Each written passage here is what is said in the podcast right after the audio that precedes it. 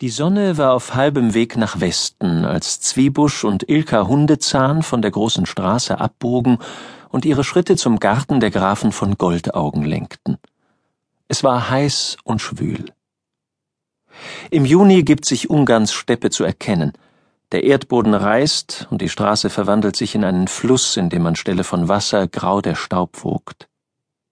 Der Wind, wenn welcher weht, ist heiß und trocknet die Haut aus. In der Luft ist es vom Morgen bis zum Abend still. Diese Stille stürzt den Reisenden in Trübsinn. Nur die prächtigen, in aller Welt berühmten ungarischen Gärten und Weinberge verwelken nicht, vergilben und verdorren nicht unter den brennenden Strahlen der Steppensonne. Von Hand des kultivierten Menschen an den Ufern zahlreicher Flüsse und Bäche ausgestreut, erstrahlen sie vom ersten Frühjahr bis in den Herbst mit ihrem Grün, locken den Wanderer herbei und dienen jedem Lebewesen als Zuflucht, das vor der Sonne Schutz sucht. In ihnen herrschen Schatten, Kühle und eine wunderbare Luft. Zwiebusch und Ilka gingen eine lange Allee entlang. Diese Allee war die kürzeste Entfernung zwischen dem Gartentor, das in die Steppe hinausführte, und dem Gartentor, das in den gräflichen Garten blickte. Sie durchschnitt den Garten in zwei gleich lange Teile.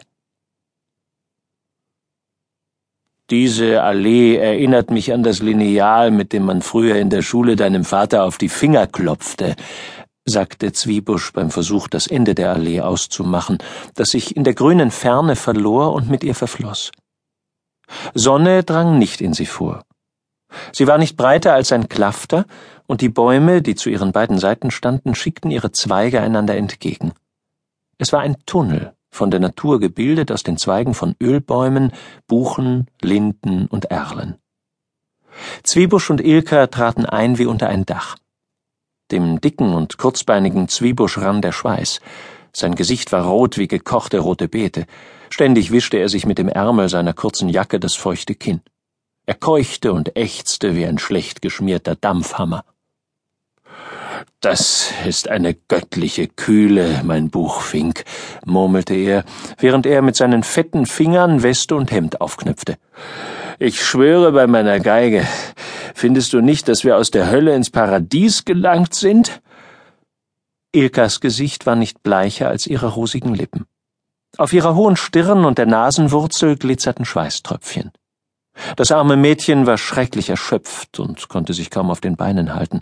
Der Riemen der Harfe schnitt ihr in die Schulter, und die scharfe Kante stieß sie immer wieder unsanft in die Seite. Der Schatten ließ sie einige Male lächeln und seufzen. Sie zog die Halbschuhe aus und lief barfuß weiter.